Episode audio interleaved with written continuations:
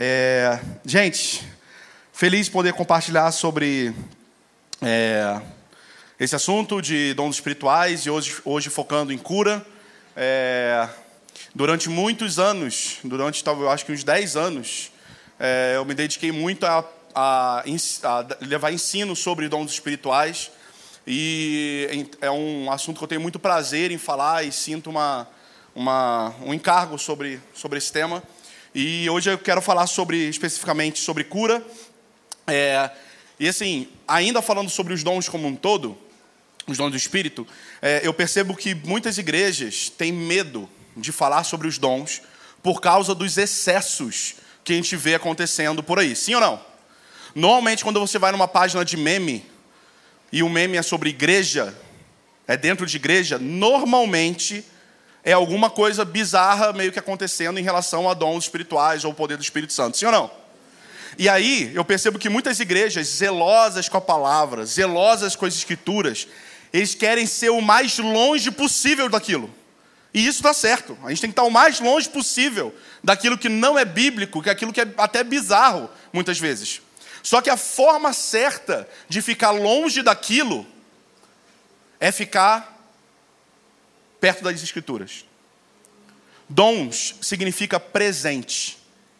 Dom é um presente do Espírito de Deus para nós.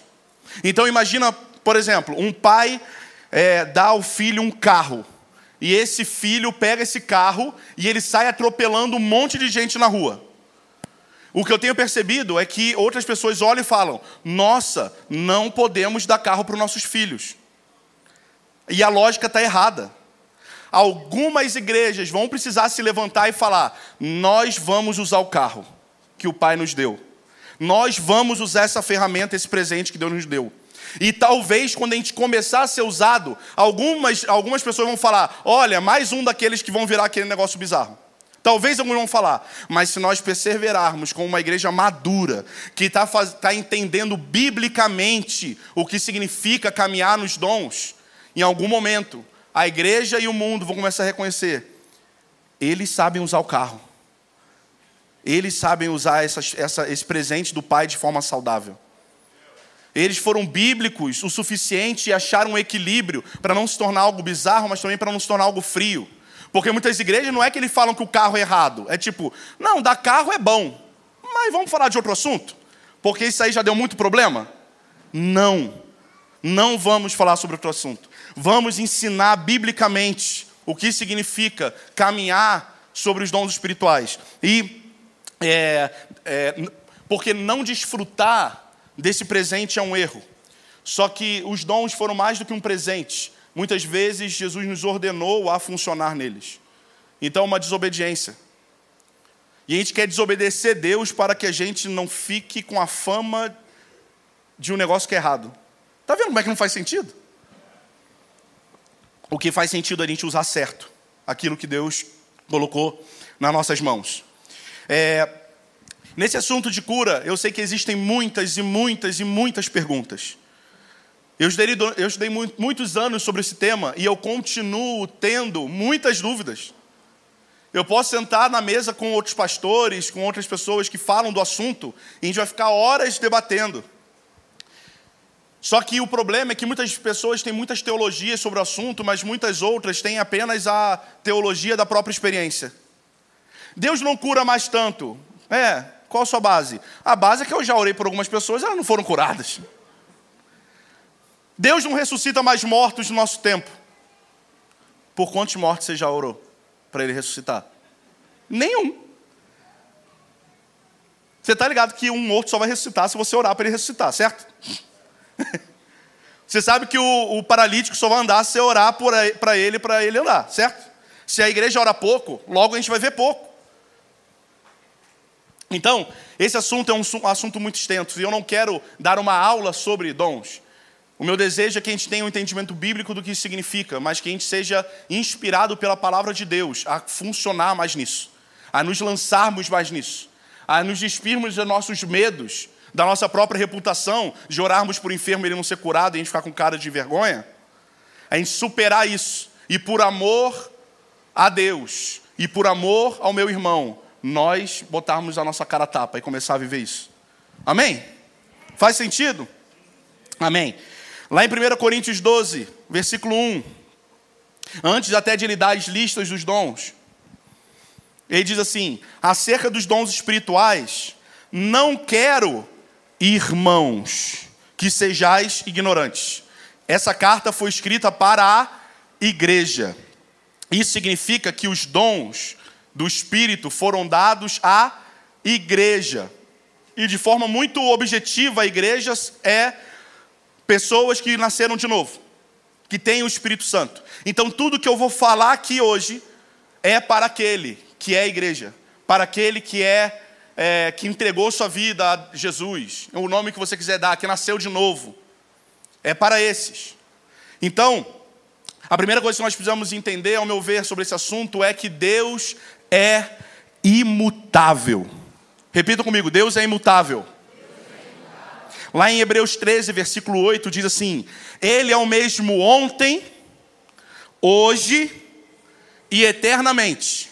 E quando a gente pega essa passagem para tentar refletir sobre cura, por exemplo, eu tenho certeza que quando vocês leem a Bíblia e vê várias curas que houveram é, nos evangelhos ali, por exemplo, vocês creem que aquilo aconteceu, sim ou não?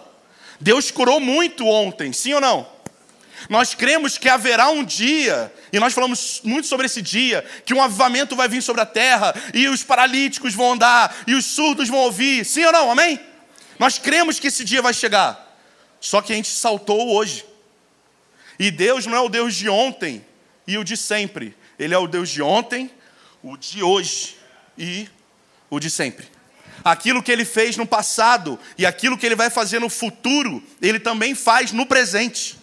Hoje ele ainda faz, ele ainda continua sendo o mesmo Deus. Não tem base bíblica para afirmar que ele curou muito no passado, mas agora ele não está curando, mas vai curar um dia. Não existe base bíblica para isso é o mesmo Deus, ontem, hoje, eternamente. Ele ama curar o seu povo, ele ama curar as pessoas. Deixa eu fazer uma pergunta. Quem aqui crê que Deus pode curar um paralítico? Levanta a mão. Amém. Agora eu quero que vocês sejam sinceros comigo. Tá bom? Ninguém está vendo, só nós aqui. Quem crê que se eu falar então, todo mundo crê que Deus pode curar um paralítico, né? Então, hoje eu trouxe um amigo meu que é paralítico. Eu vou colocar ele naquela salinha ali e eu vou chamar só você para ir lá orar por ele.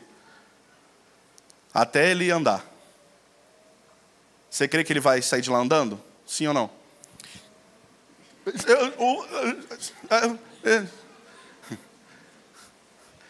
Quando a gente se coloca no bolo, Deus vai, quem queria que seria todo mundo aqui juntar e orar para um paralítico que ele vai? Uh! Porque vocês meio que se garantem na. Tipo assim, eu não tenho vida de oração, mas os outros devem ter, né? Eu estou no bolo, eu vou dar uns glória aqui no meio. Ê, cura, Senhor. Mas o Douglas deve ter mais unção, ele lê mais a Bíblia. Alguém tem mais unção do que eu. Não vai ser pela minha oração, mas eu estou no bolo. Agora, quando a gente pensa, e aí, você, se entrasse agora ali, se eu falasse o seu nome, então, levanta e vai até ali. Só você e ele na sala, e só sai de lá quando ele estiver curado. Será que você tem a mesma fé para falar, eu creio que ele vai levantar? Como você teve para levantar a mão de quando eu falei, ele seria curado, se todos nós orássemos?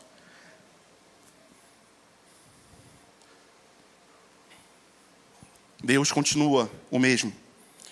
Em Mateus 28, 18 diz assim: E aproximando-se Jesus, falou-lhes toda autoridade. Pensa, Jesus está falando.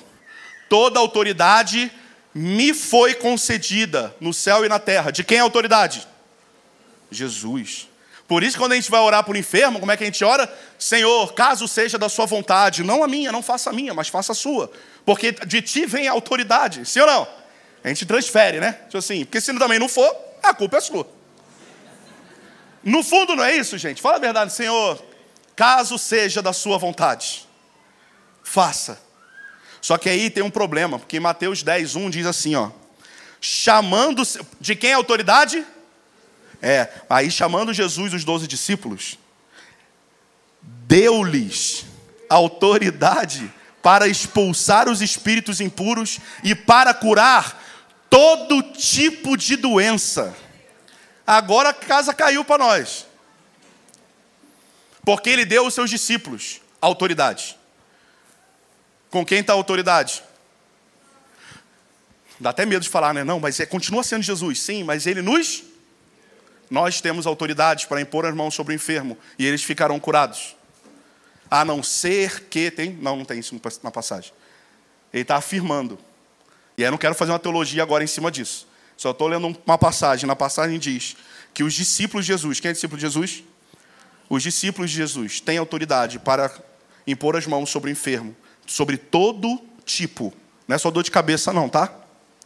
Sobre todo tipo de enfermidade. E eles serão curados. Amém? Mais uma passagem, Marcos 16, versículo 17 e 18, muito conhecido, diz assim: E estes sinais hão de acompanhar aqueles que creem. Aqueles que creem, aqueles que têm fé. Em meu nome expelirão demônios, falarão novas línguas, pegarão em serpentes, e se alguma coisa mortífera beberem, não lhes fará mal e se impuserem as mãos sobre os enfermos, eles ficarão curados. Mais uma vez, ele está afirmando algo. Ele te deu autoridade para curar todo tipo de enfermidade. Aqui ele diz que se você impor as mãos sobre os enfermos, eles ficarão curados. É uma afirmação. Lá em. Já, conhece aquela passagem? Orai pelos enfermos, conhecem? Sim ou não? Então, não tem. Porque é, é, é mais do que orar. Lá em Mateus, versículo 8, 10, versículo 8, diz: curai os enfermos. É mais fundo, não é? Porque a gente pensa assim, não, nosso. Quem já ouviu isso? Não, nosso papel é orar. Se vai fazer, só oro. Se vai curar ou não vai, é Deus. E aí ele está falando, curai os enfermos. Ele não está falando orai. A ordem não é orar, a ordem é curar. Agora eu vou entrar na sua mente. Eu sei que tem muita gente pensando assim, mas nem sempre cura. Eu, ó, cheiro de incredulidade aqui subindo, ó. Consigo sentir o aroma é, a gente tem muita teologia sobre o assunto, a gente tem muita experiência misturada com teologia, que formam nossos pensamentos em relação a algo que a Bíblia está deixando bem claro. E lógico, existem muitas tretas dentro desse assunto que eu não vou falar aqui. Depois a gente conversa, a gente briga aqui quando a gente descer, tá, Marcão? Terça a gente cai no pau. Mas o fato é que ele está afirmando e está falando: curai os enfermos. É mais do que orar.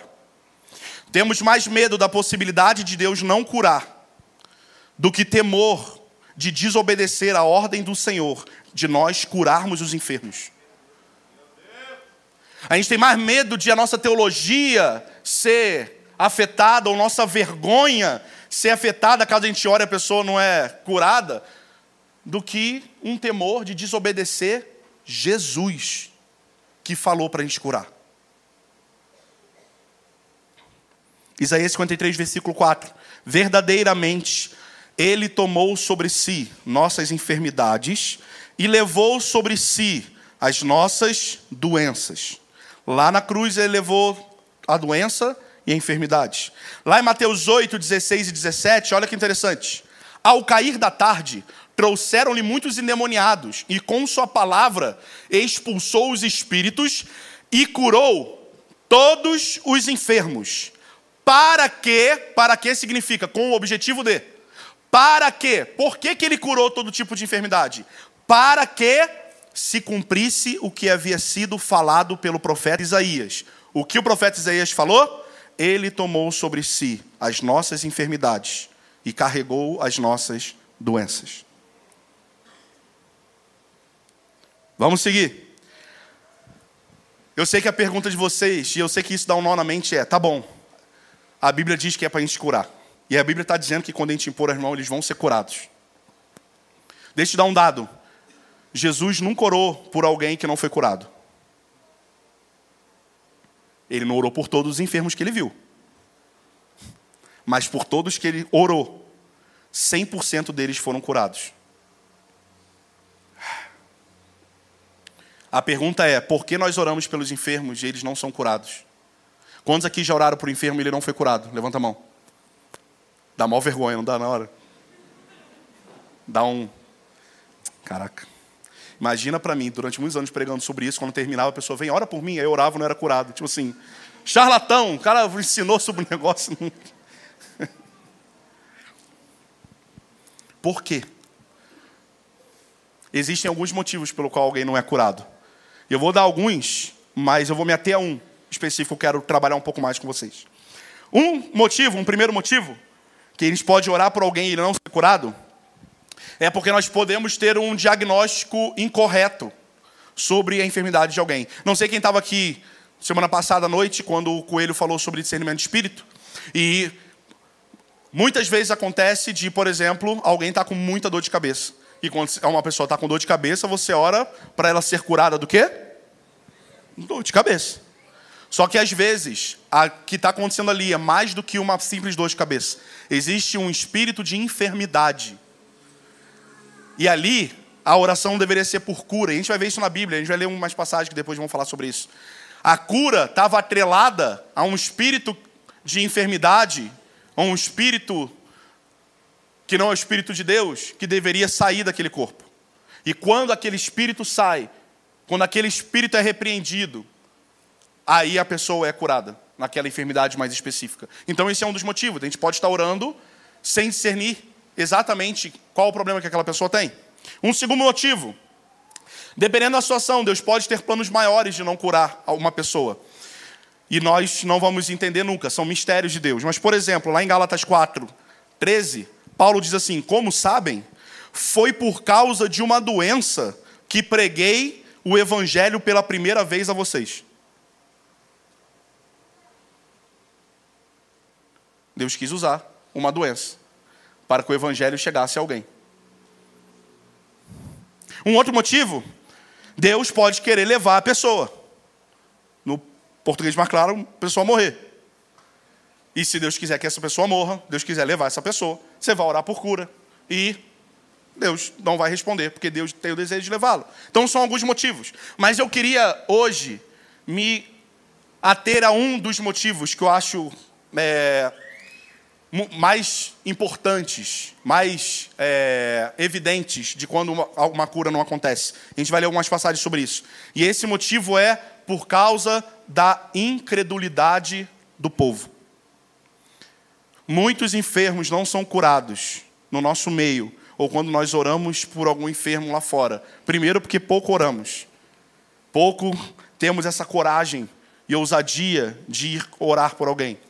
Mas quando oramos, muitas vezes isso não acontece, por causa da incredulidade do seu povo. Eu queria ler uma passagem, eu queria que vocês ficassem bem atentos, porque essa passagem sempre me intriga, porque ela parece muito com a gente. Lembra muito a nossa forma de pensar é, e agir. Lá em Mateus 17, do 14 ao 20, e em Marcos 9, 14 a 29, ele conta a mesma situação. Está contando a mesma história. Só que tem informação que dá em um que não dá no outro. Aí eu fiz um compiladão dos dois, com as informação que não tem um, tem no outro. Mas tudo que eu vou ler é a passagem, tá? Mateus 17, 14 ao 20, junto ali com Marcos 9, 14 ao 29. Prestem muita atenção. E quando chegaram a multidão, aproximou-lhes um homem, pondo-se de joelhos diante dele, dizendo: Senhor, tenha misericórdia do meu filho, que ele é surdo e mudo e sofre muito. Deixa eu fazer um negócio, deixa, vou ser didático hoje. Venham cinco pessoas aqui, por favor. Você não vai precisar falar nada, tá, gente? É só para ficar aqui. Me ajuda. Eu vou chamar pelo nome, Jeff. Kainan. Eu vou chamar pelo nome. Pedro, eu vou chamar. Rodrigo, eu vou chamar. Eu vou chamar, Daniele. Vem. Tem que ter a representante feminina. Um, dois, três, quatro. Um, dois, três, quatro, cinco. Bom, beleza. Vamos ser didáticos. Olha o que está acontecendo nessa passagem. Você fica ali, Pedro vem cá, e Rodrigo vem para cá também. Beleza. Quem que eu vou judiar mais? Deixa eu ver quem está merecendo mais. Tô brincando. Não, você vai para lá também, junto com o Rodrigo. Beleza. O que está acontecendo aqui é o seguinte: existe a multidão, que são vocês, beleza? Existem os discípulos, e eles são os discípulos. Tá bom? Eles são os discípulos. E aí, existe aqui Jesus. Pô, pô te dar essa moral hoje. ele é Jesus. E ele vai ser o pai do menino. Beleza? É, eu não vou falar para você ficar de joelho, mas na passagem estava de joelho, mas eu vou ser bonzinho. Se fosse o coelho, ele. Você sabe, né? Eu sou, eu sou uma pessoa boazinha. Então vamos de novo, preste atenção. E quando chegaram a multidão, aproximou-lhe um homem, pondo-se de joelhos diante dele. De, boa, você é bom. Pô, ele é um cara dedicado. Ele tá, ele tá aqui. Ele, ele, ele, ele tá junto, pô. Valeu, até o cara. E aí, ele tá de joelho e diz: Senhor, tem misericórdia do meu filho. Então, porque ele é surdo e mudo, e ele continua, ele é surdo e mudo, e sofre muito. E aí, ele chega e cagueta os discípulos. Ele diz assim: Não vou te botar para falar tudo, tá? Vou ser bonzinho com você. E aí ele chega e fala assim: Eu pedi oração para os discípulos, e eles oraram pelo meu filho, e meu filho não foi curado. X9. Imagina os discípulos na hora, tipo assim: Caguetou, mano. Por que precisava de falar isso? Imagina os discípulos, meu Deus, quando essa reunião acabar, Jesus vai pegar a gente, errou. E aí ele continua e fala assim: trouxe aos seus discípulos e eles não conseguiram curá-lo. E Jesus respondeu, respondendo a esse pai, disse: Ó oh, geração incrédula. Jesus aqui no caso era bem pentecostal, né? Aleluia. Caraca, Jesus do manto mesmo, né? Ó geração incrédula e perversa. Então, qual foi o primeiro motivo que Jesus atribuiu os discípulos não terem conseguido curar o filho? Incredulidade. Incredulidade é falta de fé. Vamos continuar. Até, e Jesus continua: Até quando estarei convosco? Até quando vos sofrereis? Trazem aqui o menino. E, e aí o pai chega e fala assim: Aí Jesus fala para o pai: há quanto tempo isso acontece? Aí o pai fala: desde a infância. Aí discorre um pouco sobre o problema do menino. E aí o pai fala algo muito interessante. O pai chega para Jesus. Lembrem que é para Jesus, tá? E aí o pai fala assim: Se podes fazer alguma coisa, Se podes fazer alguma coisa me ajude. Você está ligado que o cara está falando isso com Jesus? Jesus, se você pode, você tem poder suficiente para curar meu filho? E aí a resposta de Jesus é maravilhosa. Que Jesus responde com uma pergunta: Se podes? Você está falando com o Pai. Versão altamente atualizada, né? Assim, se podes. E aí ele fala uma frase que está em vários carros escrito, que está na sala dos irmãos, está nos quadros, e a pessoa aplica para qualquer coisa menos para cura. Jesus fala: se podes, tudo é possível ao que crê. Sabe por que a pessoa não é curada? Primeira coisa que ele disse: falta de fé, incredulidade. E aí o pai fala: se podes curar meu filho, ele fala: se podes, tudo é possível aquele que crê. Ou seja, se você crê, eu vou curar o seu filho por causa da tua fé. E aí vem a parte mais maravilhosa do texto, que é onde mais se parece com a gente. Na hora que o pai ouve isso, ele fica muito feliz e vibra e diz assim: Eu creio! Uh! É o nosso sentimento quando a gente vem numa, num culto para falar de cura, quando a gente vai numa conferência do sobrenatural, a gente fala: Eu creio, ele pode sim! E aí a frase seguinte, ele fala assim: Ajuda-me na minha incredulidade.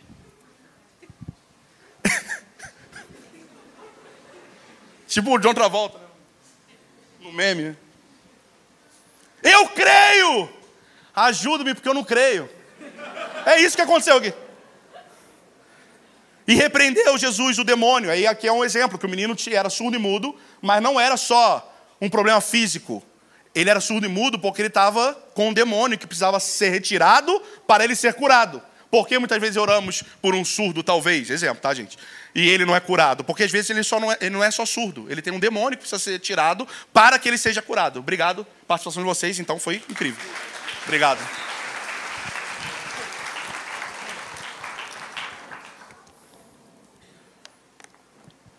E aí Jesus cura aquele menino. E aí, quando termina, os discípulos chegam para Jesus, no particular, e falam: de novo, né? Jesus já tinha dito, mas os discípulos quiseram apanhar um pouquinho mais. E eles chegaram para Jesus assim que acabou esse episódio e falaram: por que não conseguimos curá-lo? Porque você pensa, eles já, os discípulos já tinham curado outras pessoas. Preste atenção nisso. Os discípulos já tinham curado pessoas e de repente ele ora por um, eles oram por um menino e o menino não é curado por causa da incredulidade daqueles homens quando oraram. Então, esse papo de, não, eu já orei por cura e a pessoa foi curada, então eu tenho fé para curar. Se não foi curado, o problema é da pessoa que não. Já viu? Existe muito disso. E aí eles chegam para Jesus e de novo eles falam: por que nós não conseguimos curá-lo? E Jesus termina dizendo: por causa da vossa incredulidade, por causa da falta de fé, eu não curei. Vocês não conseguiram curar. Mateus 13, 58 diz assim: o contexto é que Jesus está em Nazaré e ele termina é, esse, esse, capítulo lá em Mateus 3, 13, versículo 58, dizendo: E não fez ali muitos milagres, por causa da incredulidade deles. Mais uma vez, Jesus está atribuindo a não cura de alguém à nossa incredulidade. A fé é fundamental para quando nós falamos sobre cura divina.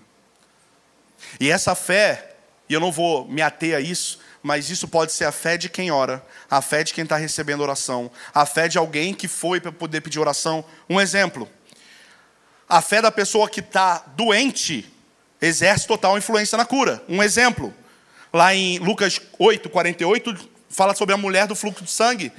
E então ele disse: Filha, a tua fé te curou. Foi por causa da fé do doente que ela foi curada. Aí a gente vai ver várias outras passagens, mas enfim. É, uma, um outro tipo é a fé daqueles que trazem o doente para ser curado. E a gente vai ver a fé da mãe cananeia. Então, lá em Mateus 15, 28, diz: Então lhe disse Jesus: Ó mulher, grande é a tua fé, faça-se contigo como queres. E desde aquele momento a sua filha ficou sã. Por que a filha ficou sã? Por causa da fé da mãe que levou ela diante da mãe que pediu a oração pela filha diante de Deus. Então a fé de quem leva também é contada.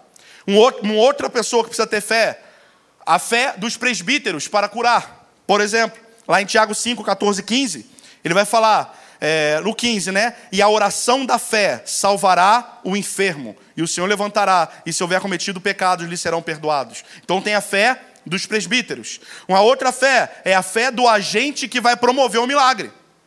A fé daquele que vai orar também conta. Preste atenção. Eu quero passar muito rápido por esses quatro tipos de fé aqui, porque eu sei o quanto que isso aqui dá problema. Porque você ora por alguém, se a pessoa não é curada, começam caças bruxas de achar quem não tinha fé. E aí, um enfermo que já está enfermo, às vezes ele ainda recebe em muitos lugares a pressão de você não foi curado, além de estar doente, você ainda não foi curado porque você não teve fé para ser curado. Porque afinal de contas, eu já orei por várias pessoas e várias pessoas foram curadas, então eu tenho fé para curar enfermos. Só que os discípulos também já tinham orado por enfermos e de repente um não foi curado. Então, o que está acontecendo lá atrás? Ah, tá. É, é porque é legal, porque do nada o olhinho de vocês vai assim, ó. Assim, hoje estão olhando para o Senhor, pedindo, Senhor, misericórdia, me dá fé. Eu falei assim, pô, mas acho que foi muito geral, né? Todo mundo fez isso ao mesmo tempo, né? Então, nós chegamos à conclusão de que a fé é algo fundamental no processo de cura. Mas a pergunta é: o que é fé? E aí eu estou falando da fé para curar enfermos, tá? Estou falando de. Não é fé salvadora. Hoje até o, o, o Tiago falou um pouco sobre isso, é fé salvífica, os tipos de fé. E aqui eu estou falando nesse contexto. O que é fé? Fé para você orar por um enfermo não é você ter uma oração pentecostal. E ele sabe disso na teoria. Mas se você está doente, eu vou orar por você e ora assim. Senhor, em nome de Jesus, cura ele agora. Amém. Ou se eu chego para você e falo: Ó oh Deus, Jeová Rafá, o Deus de ontem, hoje e sempre, eternamente, aleluia. Eu te peço agora que você venha com Sua presença invadir esse lugar e curar o meu. Fé não está atrelado ao tipo de oração que você faz. Muitas vezes a gente acha que o poder de curar o enfermo está na forma que a gente ora ou na frase que a gente fala. Por exemplo, se eu tô, se você está orando por um enfermo e ele não é curado, e aí tem uma fila de enfermos aqui, imagina. Aí você já está já orando pelo terceiro enfermo da fila e ninguém foi curado. Aí eu chego e vou orar por um deles e falo assim, exemplo, tá, gente? Senhor Yahweh, cura ele agora, Aba. Fala a verdade, só entre nós aqui. O próximo que você for orar baixinho no ouvido,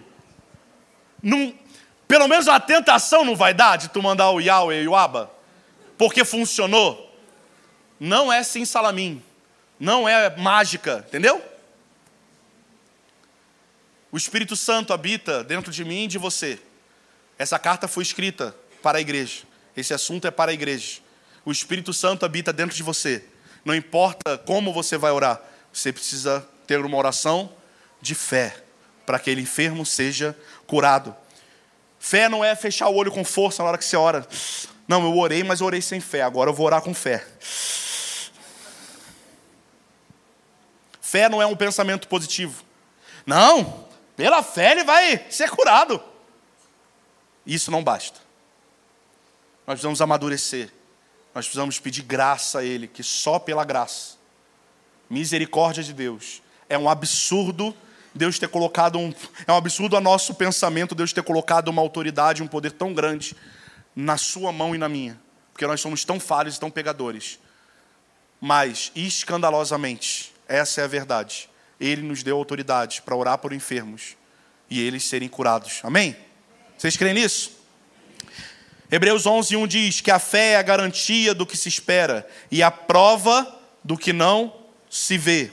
Eu lembro de uma vez que eu estava assistindo um documentário é, chamado Holy Ghost. É, quem já viu esse documentário? Procura lá no YouTube, gente. Tem até dublado. Holy Ghost são alguns irmãos dos Estados Unidos, é, é Bill Jones, enfim, são vários irmãos que vão para as ruas, vão para universidades e eles começam a orar por enfermos e ver essas pessoas serem curadas. É um vídeo muito legal, muito inspirador de assistir. E eu lembro que anos e anos atrás eu estava assistindo esse vídeo, tem uma série, são vários documentários do Holy Ghost, e aí tem um deles, que um irmão chamado Todd White, que é um irmão um americano que é muito usado em cura. Acho que ele é americano, né? Quem fala inglês deve ser americano. Sei lá, enfim. Ele fala uma língua que eu não entendo e não é espanhol. Então deve ser americano. É, é isso. E aí, ele estava contando. Ele chega num, numa fila de um show de rock. E aí chega na, nessa fila e fala assim: é, e era aquele show de rock daquela banda bem endemoniada mesmo, sabe? Aquele negócio pesado. Não era de crente, não era oficina G3, não, gente. Era um negócio pesado mesmo, entendeu? E aí ele chega naquela fila e fala assim: Deus está me falando, saca que é um monte de gente que odeia Deus ali, né? Deus está me falando que tem um ateu aqui que tem uma perna maior do que a outra. E eu assistindo, lembra, amor? Eu fiquei assim, meu Jesus, maravilhoso és, minha inspiração para prosseguir. O que, que ele vai fazer? Cadê esse ateu? Vem aqui. Aí o cara falou assim, eu, eu tenho a perna maior que a outra. E aí o cara veio, e ele falou, senta na cadeira. E aí o cara sentou. Até aí, beleza. Só que aí teve algo muito absurdo, que eu fiquei numa crise. De verdade mesmo. Eu parei o vídeo ali na hora, eu entrei no quarto, eu fiquei numa crise terrível. Porque eu já estudava muito sobre esse assunto, pesquisava muito sobre isso. Mas ver aquilo que o cara fez acontecendo na, na minha frente na televisão foi um choque para mim. Ele chega para esse ateu. Lembrem, ele é ateu. Ele pegou perna, as pernas do ateu na fila de show de rock. E ele fala antes de orar. Antes de orar. Ele fala assim: Eu vou orar por você. E eu te garanto que tua perna vai crescer. Aí eu fiquei assim: Não. Não, vai que não é. Olha, você vai envergonhar o nome de Jesus. Eu não, eu jamais ensinaria. Ora primeiro. Precisava da frase? Não precisava. Ora, depois que cresceu, aí, tô, aí vai. Aí, tipo, viu? Isso aí foi o meu Deus. Ele que foi eu. E eu já sabia. Mas antes não. O nome de Deus podia ser envergonhado ali. E eu fiquei numa crise. E a resposta para essa crise era simples. Isso é fé. É a certeza do que ele ainda não tinha visto. Ele tinha convicção de que Deus queria que a perna daquele cara crescesse. E ele ora por aquele cara e a perna daquele cara cresce. Isso é fé. Um outro exemplo, lá em Atos 3, versículo 7 e 8, diz assim: E disse Pedro: Não tenho prata nem ouro, mas o que eu tenho eu te dou. Em nome de Jesus Cristo Nazareno, levanta-te e anda. E tomando pela mão direita, o levantou, logo os seus pés se firmaram. O que, que aconteceu nessa passagem? O que aconteceu? Fala comigo. Cura. Se você quiser estender um pouco mais, o homem foi curado. Um homem levantou. Só que tem uma coisa muito valiosa aqui, que sempre me chama atenção. Ele não orou para o cara e o cara levantou. Teve alguma coisa entre a oração e o cara levantar. Vocês repararam? E o cara orou, Pedro orou. E tomando pela mão direita, o levantou. Isso aí me pegou. Não, ele, não, ele não orou e falou assim: vai, levanta. Ele levantou um cara que não podia ficar de pé. Ele orou e teve a iniciativa de falar assim: pode dar a mão aqui. Vem, vem que você vai levantar. Tomando pela mão direita, o levantou e o homem foi curado. Sabe qual é o nome disso? Fé. Não foi a oração do Senhor. Eis aqui seu filho. Caso o Senhor queira curar ele nessa noite. Faça isso, Senhor. Mas caso não queira, nós não entendemos os seus planos. A gente não ora assim, gente. E o fundo, no fundo, no fundo, não é meio que para tirar a responsa nossa e tá com Deus? Comigo não tá. Lembra desse negócio de. Não sei se aqui em São Paulo tinha isso, do pique. Você comigo não tá. É isso. Vou orar aqui comigo não tá. Já orei, fiz minha parte. Afinal de contas, aí Jesus mandou eu orar. Não, ele mandou você curar. Lembra? Isso é fé. Hebreus 11, versículo 6. Sem fé é impossível agradar a Deus. Fábio, mas eu sou um homem de fé. Eu sou uma mulher de fé. Eu tenho muita fé. Meu Deus, como eu tenho fé. E aí a gente vai ler lá Mateus 17, que diz assim: Porque em verdade vos digo, que se tiveres fé como um grão de mostarda, direis a esse monte: passa daqui para colar, e há de passar, e nada será impossível. Se tua fé for como um grão de mostarda, um monte sai de um lugar para ir para outro. Precisamos crescer em fé. Um outro exemplo, Mateus 14. Pedro andou sobre as águas. Gente, preste atenção, que isso aqui é outra coisa que sempre me pega muito. Pedro andou sobre as águas. Você conhece o testemunho de mais alguém, sem ser Jesus e Pedro, que andou sobre as águas? O cara andou sobre as águas. Aí não sei se você lembra o que acontece. Pedro vai lá, começa a andar sobre as águas. E aí a passagem diz que enquanto ele andava sobre as águas, ele começou a afundar. Primeiro, começou a afundar é engraçado. Porque ninguém começa a afundar. Você afunda, né? Eu lembro, começou a afundar, parece até slow motion, né? O cara estava andando e Ninguém afunda assim. Ele afundou, pô. Começou a afundar. E aí a passagem diz que quando ele começou a afundar, Jesus levanta e fala o quê? Homem de pouca fé. Pô, o cara andou sobre as águas. Meu Deus, eu não tenho fé nenhuma. O cara foi chamado de ter pouca fé, tendo andado sobre as águas. John D. Lake, não sei se já ouviu falar nesse cara. 1914, teve uma, uma peste, uma, um vírus, sei lá qual o nome, lá na África, em um, uma região da África, que um quarto da população morreu. E o governo estava pagando um valor alto para pessoas virem para aquele lugar, para cuidar daqueles enfermos que estavam morrendo. Fica comigo. É, só lê a pessoa responsável. Ai lá, Vai lá. Agora volta. E aí, eu tenho TDAH, gente. Quando vocês olham para lá, minha cabeça faz uma viagem aqui, ó. Eu vou para tantos lugares nesse momento. Que quando eu volto eu lembro, eu estou pregando sobre o quê mesmo? Sim, volta. E aí já esqueci, John D. Lake. E aí, John D. Lake e uma equipe fala: nós vamos de graça. Não precisa pagar muito dinheiro para poder ir cuidar, não. A gente vai de graça. E eles ficaram ali cuidando. E eles pegavam os corpos de quem já tinha morrido e enterrava. E eles não faziam nada com luva, eles não se protegiam em nada. E eu não estou falando que façam isso, nome... não é isso. Mas olha o testemunho desse cara. E ele começou a ajudar isso. E um dia um médico chamou ele e falou assim: O que, que você faz que você não pega essa doença que matou um quarto da população? E aí ele falou assim: Não, porque a Bíblia diz que se eu tomar alguma coisa mortífera, se eu botar é, em serpente, nada vai me acontecer. E, eu, e aí o John. Lake ainda falou assim, mas se você quiser fazer um teste, faz o seguinte, pega esse homem aqui do lado que está morto, tira a espuma do pulmão dele, que era onde ficavam os germes ainda vivos, e bota na minha mão e vê aí no microscópio o que acontece. E aí aquele médico fez isso. Botou um monte de espuma do pulmão, cheio de germe vivo, na mão dele. E quando ele olhou pelo microscópio, todos aqueles germes tinham morrido por estar em contato com a mão dele. Eu estou falando, façam isso, sejam malucos só por ser maluco? Não.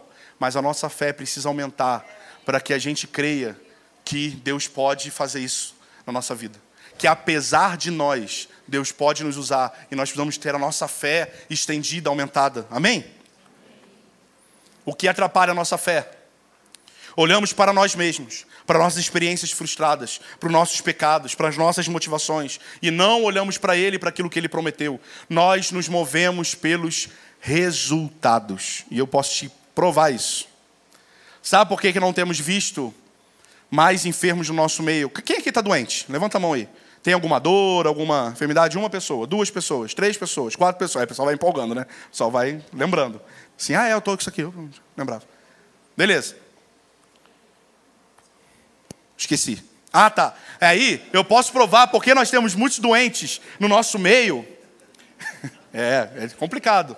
Preciso mudar o remédio. Vamos orar por mim, isso, isso. Eu quero que vocês tenham fé para vocês orar por mim, entendeu? Estou fazendo isso tudo para vocês terem misericórdia na minha vida. E aí, é, nós nos movemos pelo resultado. Olha quantos enfermos tem no nosso meio e olha quantos enfermos tem em Bragança Paulista. Sabe por que nós não oramos mais por eles? Porque nos prendemos nos resultados. Quer, quer que eu prove isso para você? Falem a verdade, tá? Quantas pessoas aqui já oraram diretamente, de impor as mãos, e oraram por mais de 10 enfermos? Levanta a mão. Deixa a mão levantada. Quem aqui já orou por mais de 20 enfermos? Beleza? Olha quantas mãos tem levantado. Talvez 10, 5% de quem está aqui? Pode abaixar, vou parar aí. A minha pergunta para você é: se você tivesse orado por cinco enfermos e os cinco tivessem sido curados, você oraria pelo sexto? Sim ou não? Se você tivesse orado por dez enfermos e os dez fossem curados, você oraria pelo décimo primeiro? Se você tivesse orado por vinte e os vinte tivessem sido curados, vocês orariam pelo vigésimo primeiro? Isso prova que a gente se move pelo resultado. Nós paramos de orar porque eles pararam de ser curados e a gente pensa assim: ah, esse não é o meu dom. Esse não é o meu ministério.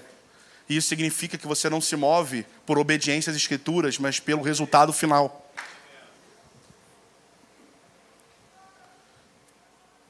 Não, esse não é o meu dom. Pode não ser. Mas quando ele fala para curarmos enfermos, ele está falando para os discípulos. Todos eles. Quando ele fala que deu autoridade para fazer isso foi para os discípulos. Não foi, ó, oh, tem os discípulos aqui, hein? Ó, oh, de vocês todos, só vocês dois têm um dom. Então, é só para vocês dois essa palavra. Não. Foi para todos os discípulos de Jesus. Todos nós temos poder para orar pelos enfermos, mas nós nos prendemos aos resultados. Como eu falei, durante muitos anos eu estudei sobre cura e uma coisa que me intrigava era porque eu vi, eu comecei a pesquisar a vida de vários homens da cura que foram marcados em sua jornada por curas, muitas curas, milhares de curas. Telly Osborne, é, John Wimber, é, é, fugiu todos os nomes, é o Red Clark, enfim, homens mais lá de trás, lá da década de 50, onde teve um mover grande sobre cura. E sabe uma coisa que me intrigava muito? Que cada um deles tinha uma teologia diferente sobre cura. Um acreditava que Deus podia, queria curar todo mundo, o outro achava que Deus não queria curar todo mundo, o outro achava que Deus só curava quem estava é, em pecado, o outro achava que Deus só curava quem era ímpio, o outro achava que. E aí eu ficava, meu Deus, qual quem está certo? Mas um dia eu fui perceber uma coisa muito interessante. Todos esses caras foram marcados com ministério de cura e tinham teologias diferentes, ou seja, alguma coisa em comum eles tinham, que faziam que eles orassem pelos enfermos e eles fossem curados. E sabe qual era essa uma coisa? Obediência e compaixão. O que deve nos mover a orar pelo, pelo próximo não é se ele vai ser curado, não é se eu tenho o dom da cura ou não, não é a minha teologia. O que vai definir é o quanto eu obedeço a Bíblia que me mandou curar os enfermos, e é o quanto eu tenho compaixão pelo meu próximo que está enfermo. John Wimber foi o fundador do movimento Vineyard, que no Brasil nós chamamos de Vineard. E ele foi o fundador desse movimento e ele já era um pastor de uma igreja que tinha, acho que, 3 mil pessoas, 4 mil pessoas. E um dia ele não tinha nada a ver com mensagem de cura. Ele pregava sobre vários outros assuntos e cura nunca foi uma ênfase do ministério dele. E ele já era um pastor de uma igreja. E um dia, lendo os evangelhos, ele começou a perceber o quanto que os evangelhos falam sobre cura o quanto que Jesus curava. E aquilo entregou ele, entregou tanto ele que ele falou assim: cara, eu vou começar a pregar isso. Eu vou começar a orar pelos enfermos. E aí ele, obedecendo a Bíblia, ele começou a orar. E todo final de culto ele chamava os enfermos na frente e ele mesmo orava por todos. Ninguém foi curado. E aí ele fez isso no próximo domingo e ninguém foi curado de novo. E ele fez no outro domingo e ninguém foi curado de novo. E ele diz que ele orou pessoalmente por mais de mil pessoas e nenhum foi curado. A maioria aqui parou de orar no 10. E provavelmente pensou: ah, esse, não é meu talento que Deus me deu. Isso aí eu vou deixar para as pessoas que. Eu sou capaz de olhar uma pessoa doente, precisando da minha oração, e não vou orar porque Deus não me deu esse talento. É basicamente isso. E John Wimber começou, continuou. E aí, já fazia mais de um ano que ele estava nesse, nessa visão de começar a orar pelos enfermos. E, ele tem, tem, um vídeo dele, inclusive, ainda no YouTube, é onde ele conta esse testemunho. E ele fala: Cara, a igreja começou a diminuir. Os membros começaram a diminuir, porque eu comecei a ficar tipo um pastor sem autoridade, porque eu estava pregando um negócio que não acontecia. E aí o a pessoa perguntou para ele, o entrevistador perguntou para ele: E por que você continuou a orar? E aí ele: Porque a Bíblia não disse em momento nenhum que se a pessoa não fosse curada era por parar de orar. Jesus só mandou orar pelos enfermos e eu vou continuar orando. E se nunca ninguém for curado, eu vou continuar orando, porque eu obedeço o que Jesus falou. Jesus mandou orar e eu vou orar, ponto. Jesus mandou curar os enfermos, eu vou curar os enfermos. Mas ninguém está sendo curado. Ok, não é sobre o meu resultado, é sobre a minha obediência. Tem pessoas que precisam dessa oração, então é também por causa da compaixão pelo próximo. Uma outra pessoa que teve um testemunho parecido foi Todd White.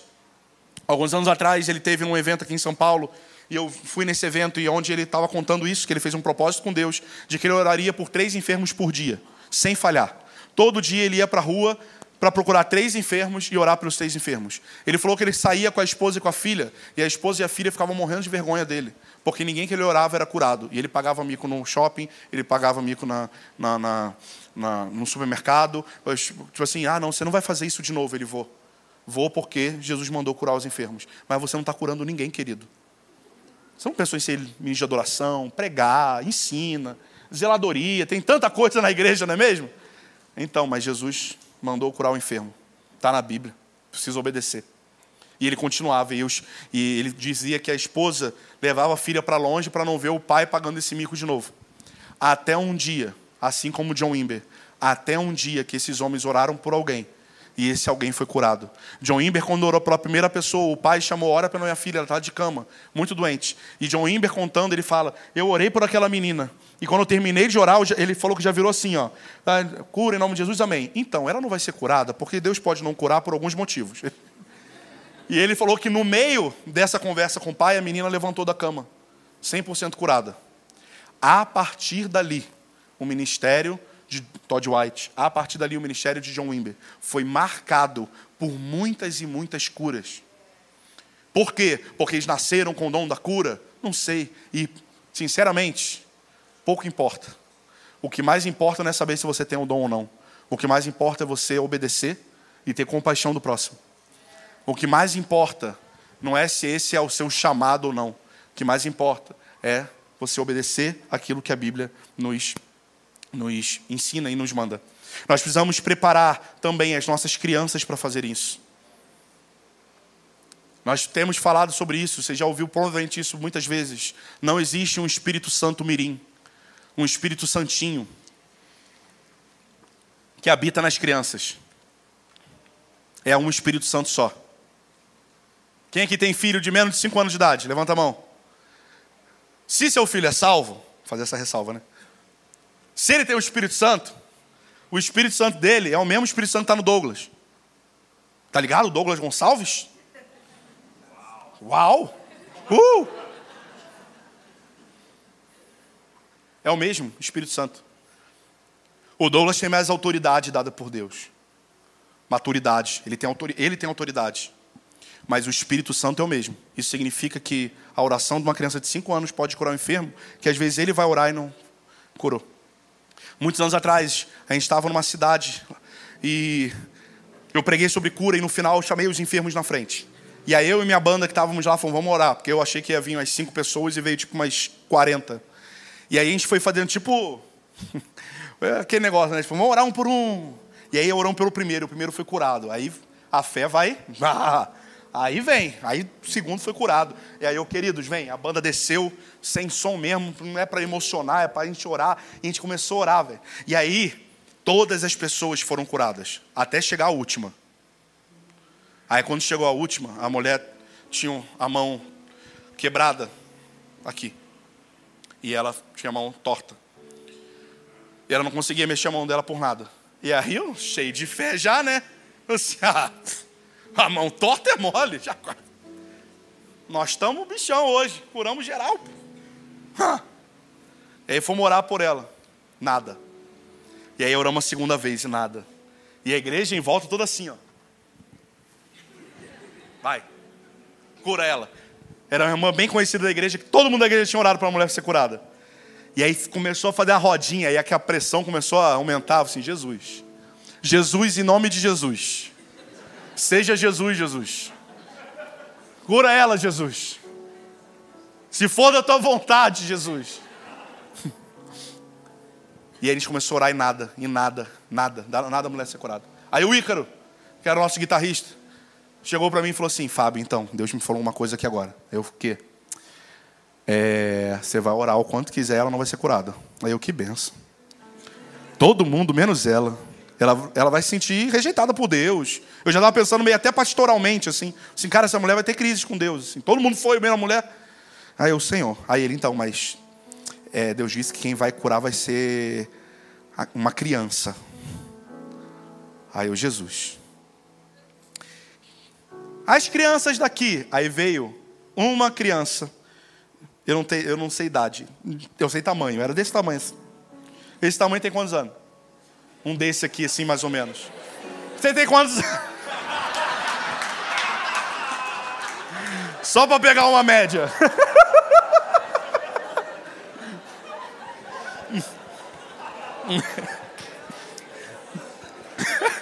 Só pegar uma média, pô.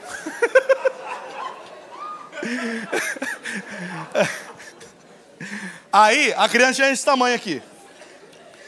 E aí, lá na nossa comunidade na época, gente ensinava muitas crianças nisso. Só que aquela menininha não tinha sido ensinada. E eu, meu Deus, eu vou ter que dar um curso rápido, express, de cura de enfermo, para uma criança de, sei lá, 5 anos de idade, e eu não tenho o menor jeito com criança, eu não sei falar com criança. Então eu fico, eu fico meio nervoso perto de criança, eu não sei agir. E eu, meu Deus, o que, que eu faço? Aí eu cheguei para a menina, aí veio essa criança e um adolescente. Com aquela postura de adolescente. Uma vontade, assim, ó, bicho. Ainda bem que o Ícaro falou que era criança, não era adolescente. Que depender desse adolescente aí, tava ferrado. Essa mulher ia continuar com, com o braço ruim. Aí eu cheguei pra menininha e falei assim, olha, é, a, a tia tá dodói e tal. E... Era o jeito que eu conseguia, gente. Eu não sei falar com criança, eu já avisei isso. Se eu não souber falar com seu filho, é porque eu não sei falar com crianças. E aí eu falei assim, então, você vai botar a mão na mão dela e vai falar assim, papai do céu, cura ela em nome de Jesus, amém. Foi fofo. Pô. Aí a menininha fez isso. Chegou, botou a mão em cima e falou: Papai do céu, cura ela em nome de Jesus, amém. E a mão da mulher, plá, voltou ao normal. A mulher foi 100% curada. Coração de uma criança de 5 anos de idade, mais ou menos. Deus quer usar as crianças também. Uma vez um Mike Duke chamou a gente para poder pregar numa, na igreja dele. E ele falou: Fábio, a gente vai fazer um seminário de cura. Aí eu, legal. Então, aí, Fábio, eu queria que no final você orasse por todo mundo. Eu falei assim: ah, querido. Então, ou vai ser fileirinha, né? Gente, dor de coluna aqui, ó. E aí vai uma oração só, sai. Ou vai ser assim, ou não vou ter condição. Aí eu falei assim, cara, eu vou levar uma equipe. Aí ele, tá bom. Aí eu cheguei um dia antes, pros, montei um grupo, lembra disso? De jovens e adolescentes da comunidade lá. E aí eu falei assim, então, bora curar uns enfermos? Yeah! Foguinho, uh, alegria, vambora. Então, seguinte, vocês vão me mandar antes. Vocês vão começar a orar e pedir a Deus para que Ele mostre as pessoas que vocês vão orar quando chegar lá. Aí tá bom. Então vai todo mundo orar agora. Vai todo mundo orar. Daqui a pouco eu recebia no meu WhatsApp. Vi uma mulher, exemplo, né? Que eu não vou lembrar, obviamente vi uma mulher de cabelo preto, com uma camisa amarela, e ela estava com short jeans. E ela tem uma dor na coluna, e eu via eu orando por ela e ela era curada. Eu, legal, eu salvava aquilo ali, botava o nome da pessoa. Aí daqui a pouco recebi outra mensagem. Eu via uma pessoa que estava chorando muito, ela estava lá perto da porta de saída, e ela estava com uma camisa branca, e muitas vezes já oraram por ela, não foi curada. Então, mesmo estando no seminário de cura, ela vai ficar lá na porta, porque ela não crê que vai ser curada. E o problema dela é SS. Eu, tá bom, tá aqui. E aí, beleza, gente, vamos embora, vamos orar por isso. E aí levei. Eram adolescentes de no máximo 16 anos e a partir de uns 12 anos, 11 anos. Sofia eu acho que era menor, deveria ter isso. Né? Era menorzinha ainda. Eu falei assim, vamos embora. E a gente foi. E graças a Deus eu não, eu não orei por ninguém. Porque foi um negócio que eu fui parando de fazer. Porque aí você, você fala de cura e você ora por alguém, alguém é curado, todo mundo acha que o poder está contigo. Mas o que eu estou querendo ensinar é justamente que o poder está com a igreja. Então eu não quero ser bajulado porque eu curei alguém no final. Então a minha estratégia agora é vocês oram por vocês mesmos. Porque é isso que vocês vão fazer lá fora. Você não vai me ligar, tipo, Fábio, estou no ônibus aqui, eu senti que tem que orar para uma pessoa, e você, orou, você pregou sobre isso, você deve ser fera nesse negócio. Vocês vão me perguntar, Fábio, você tem dom de cura? Não, não tenho dom de cura. Já orei por vários enfermos que foram curados? Sim, eu e Fábio Coelho teve uma época que a gente rodava Rio de Janeiro inteiro orando por cura dos outros, a gente viu muita cura acontecendo. Eu tenho dom? Não. Mas eu me propus a obedecer. E confesso aos irmãos, eu estou há mais de um ano que isso esfriou no meu coração. E essa semana, precisando preparar essa mensagem, eu comecei a pensar, cara, eu preciso pregar isso para mim.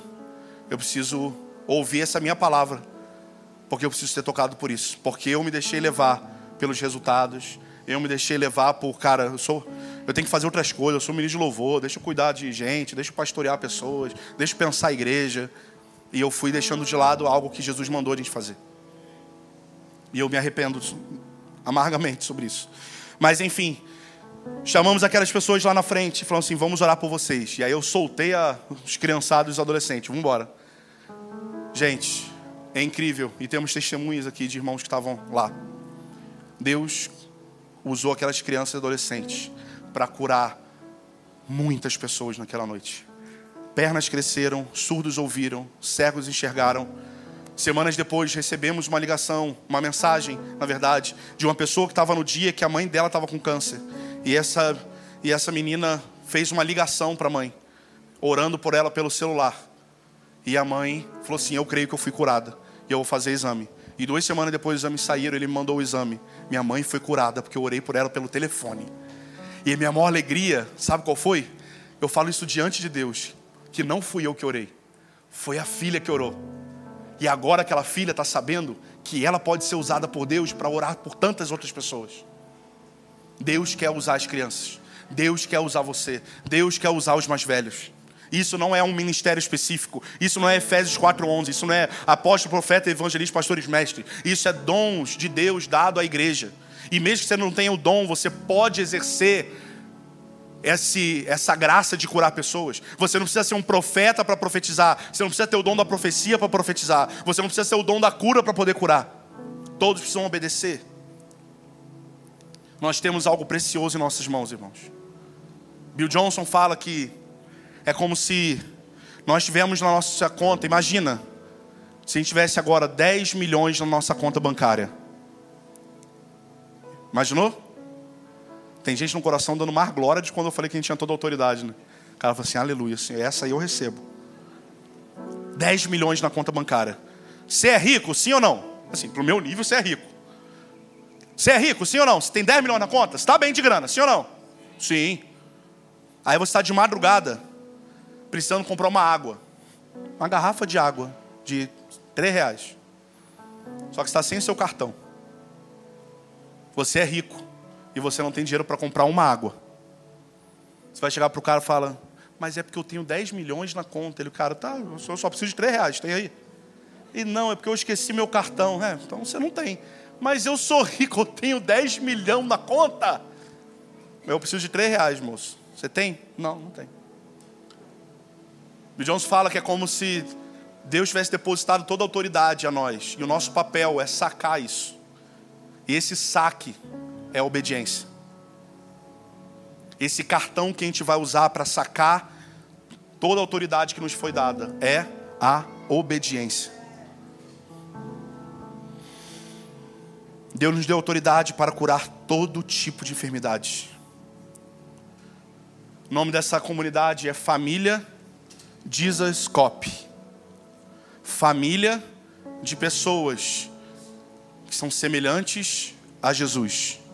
Uma família formada por pessoas que desejam de todo o coração serem iguais a Jesus. E quando falamos sobre ser igual a Jesus, muitas vezes isso não é errado, vem na nossa cabeça sobre o caráter de Jesus. E é isso também. É sobre o caráter dele, sobre, sobre ser, ter santidade, é ter os atributos comunicáveis, é tudo isso. Mas, se queremos ser igual a Jesus no seu caráter, também precisamos buscar ser Jesus na, na sua obra, no seu poder. Jesus curou uma mulher com fluxo de sangue. Jesus curou um homem cego de nascença. Jesus curou o filho do oficial do rei. Jesus curou um paralítico de Betesda. Jesus curou a sogra de Pedro. Jesus curou o leproso. Jesus curou um outro paralítico. Jesus curou um homem com a mão ressequida. Jesus curou outro paralítico que era servo do centurião. Jesus curou um endemoniado surdo e mudo. Jesus cura mais dois cegos. Jesus cura mais um surdo, além de vários outros lugares que ele foi e diz que ele curou a todos que estavam naquele lugar se queremos ser uma família semelhante a Jesus, se queremos ser uma família que se parece com Jesus, precisamos caminhar no poder que Jesus caminhou nessa terra. E Ele nos deu de presente a graça de poder servir o nosso próximo com cura.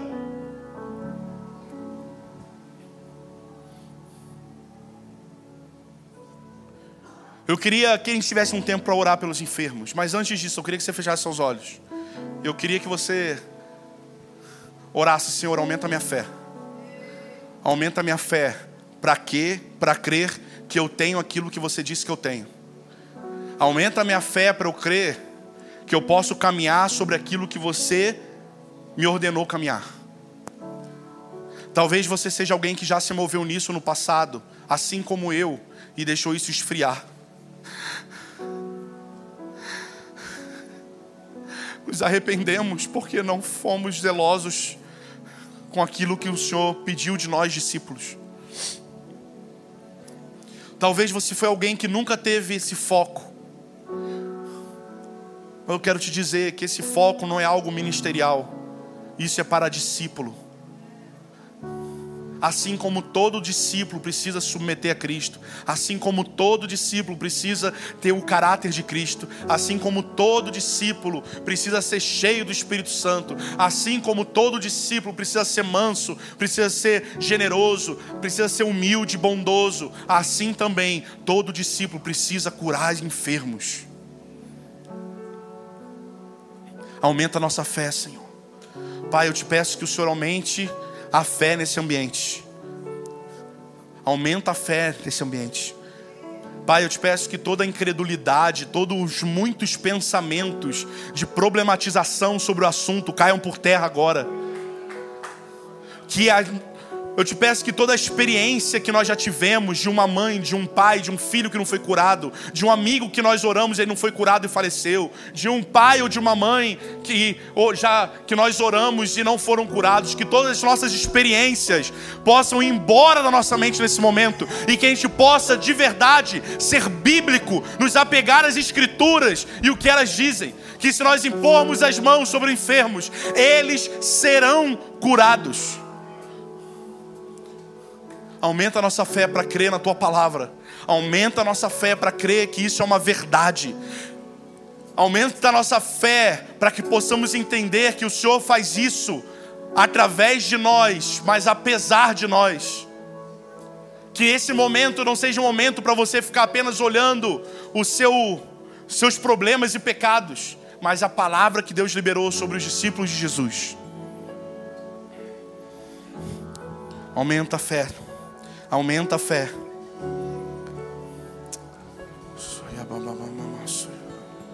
Aumenta a fé, Senhor. Reaviva essa mensagem no coração de alguns aqui, Senhor. Reaviva essa mensagem no coração de alguns aqui.